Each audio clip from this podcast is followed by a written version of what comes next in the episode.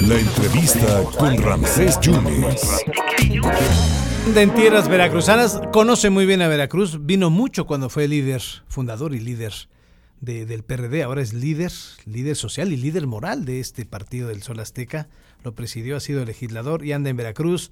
Don Jesús Ortega Martínez. Don Jesús, muchas gracias por esta oportunidad. ¿Cómo está? ¿Dónde anda ahorita, don Jesús? Una conferencia con diversos sectores sociales, representantes de organizaciones civiles y personajes del ámbito académico, de la política, de la cultura, de la economía.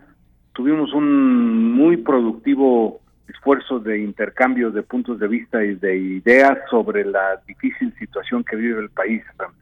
Entonces, ya, ya, ya fue la conferencia magistral Socialdemocracia, la fórmula para rescatar a México. ¿Cuál es la fórmula para rescatar a México, don Jesús? Pues de aquí llegamos a la conclusión de que hay tres puntos básicos para rescatar a México. Uno, cambiar de gobierno. Necesitamos que en el gobierno federal y en el gobierno estatal ya no estén representantes de la mal llamada 4T, porque los resultados son verdaderamente catastróficos tanto para el Estado como para el país.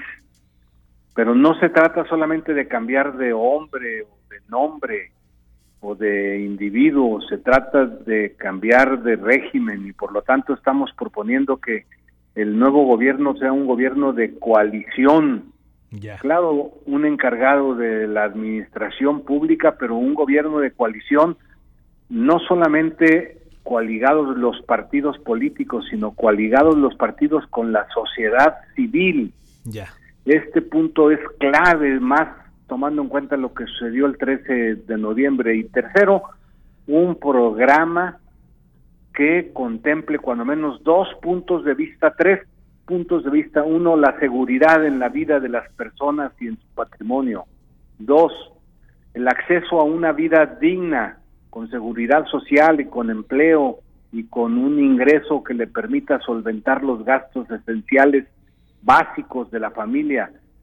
Y en tercer lugar, el desarrollo de una economía que garantice igualdad, pero también que garantice un sistema político que garantice libertades y derechos esenciales, los derechos humanos, las libertades civiles,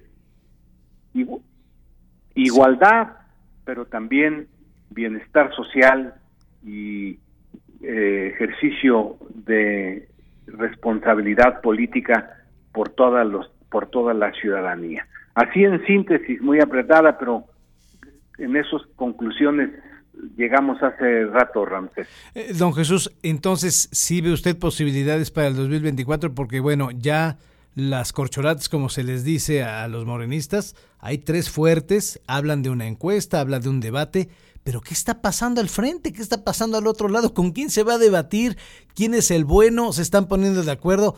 ¿Hay posibilidades realmente para la presidencia en el 2024? Sí, mire, sí va, sí, ya, Va, va a haber la alianza, se lo aseguro, Ramsés. Sí. Este, ya están dadas las condiciones. Ahora estamos en el proceso de elaboración de un método, de un procedimiento para la designación de quien deba de ser él o la candidata a la presidencia de la República. No queremos eh, destapes ni corcholatazos, lo que queremos es un proceso incluyente, participativo, transparente, democrático, y habrá muchos aspirantes, hay ya muchos aspirantes, nomás necesitamos encontrar un procedimiento. Queremos contrastar con el dedazo que a final de cuentas es lo que prevalecerá en Morena, porque no habrá más que la voluntad de, López Obrador para designar la candidata o el candidato. Y lo vestirán de encuesta o lo vestirán de otra cosa, pero será el dedazo de López Obrador. Lo que haga la oposición necesita ser totalmente diferente, contrastante, democrático, transparente, participativo, Ramsés. Y se podrá confiar, usted hablaba de sociedad civil también, de intelectuales, de organizaciones, pero se podrá confiar en el PRI porque a las primeras de cambio les hacen manita de puerco y cambian luego la, la intención de voto.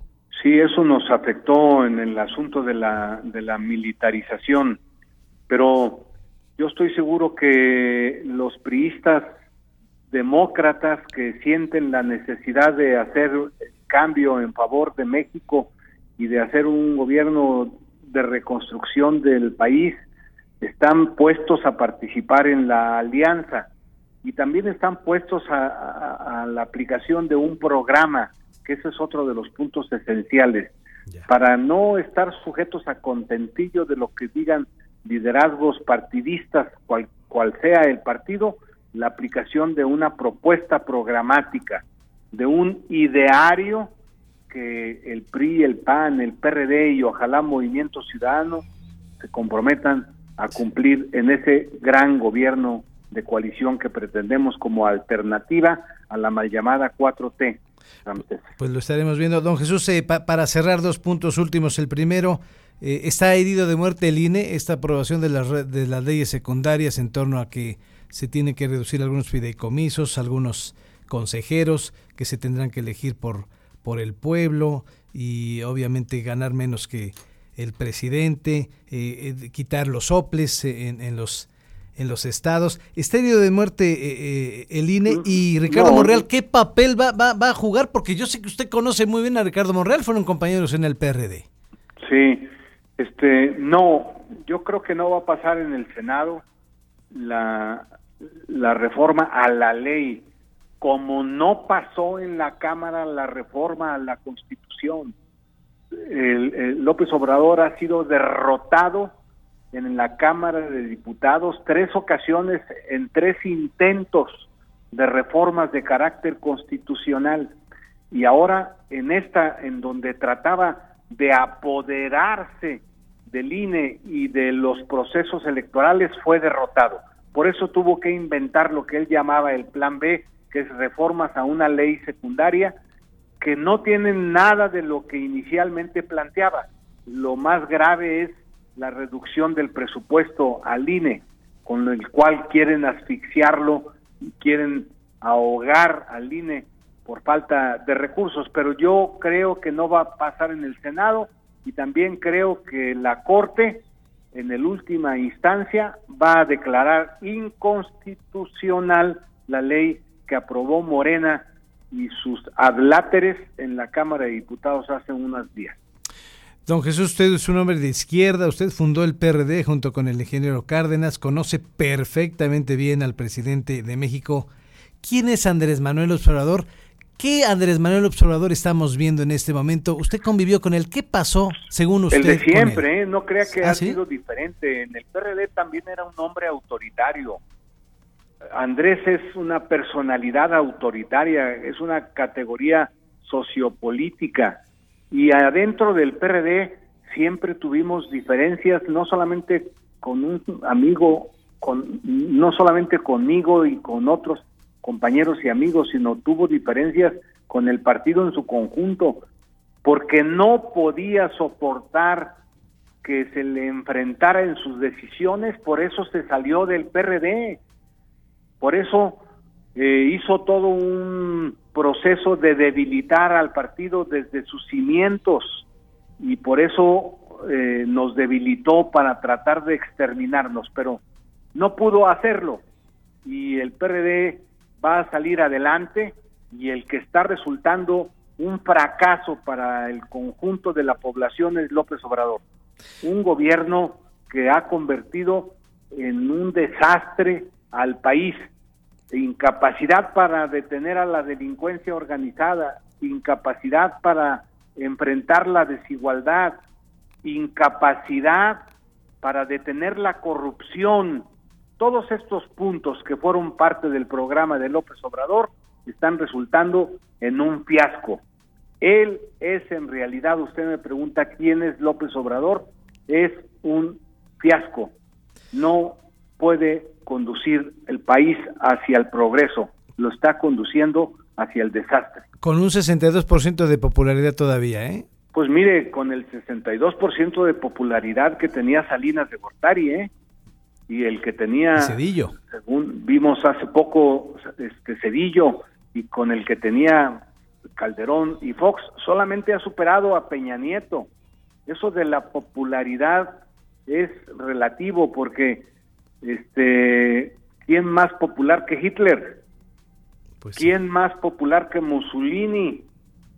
¿Quién más popular que Mao? Que Mao Zedong.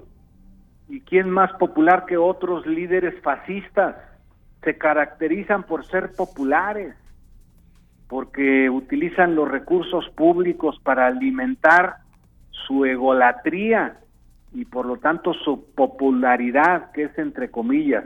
Bueno. Pero a final de cuentas, a la popularidad se impone la ciudadanía consciente y se impone la razón, Ramsés.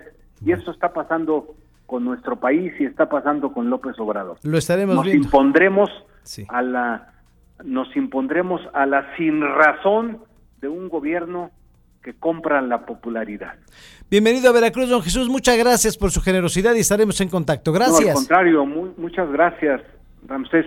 De- aprecio mucho la gentileza de No, su hombre. atención y de su público. Muchas gracias a el líder, líder del PRD, ¿no? Líder moral, fundador, fue presidente del PRD, Jesús Ortega, anda en tierras veracruzanas, acaba de terminar su conferencia Socialdemocracia, la fórmula para rescatar a México, hablando de tres puntos fundamentales, entre ellos el cambio de gobierno y las coaliciones.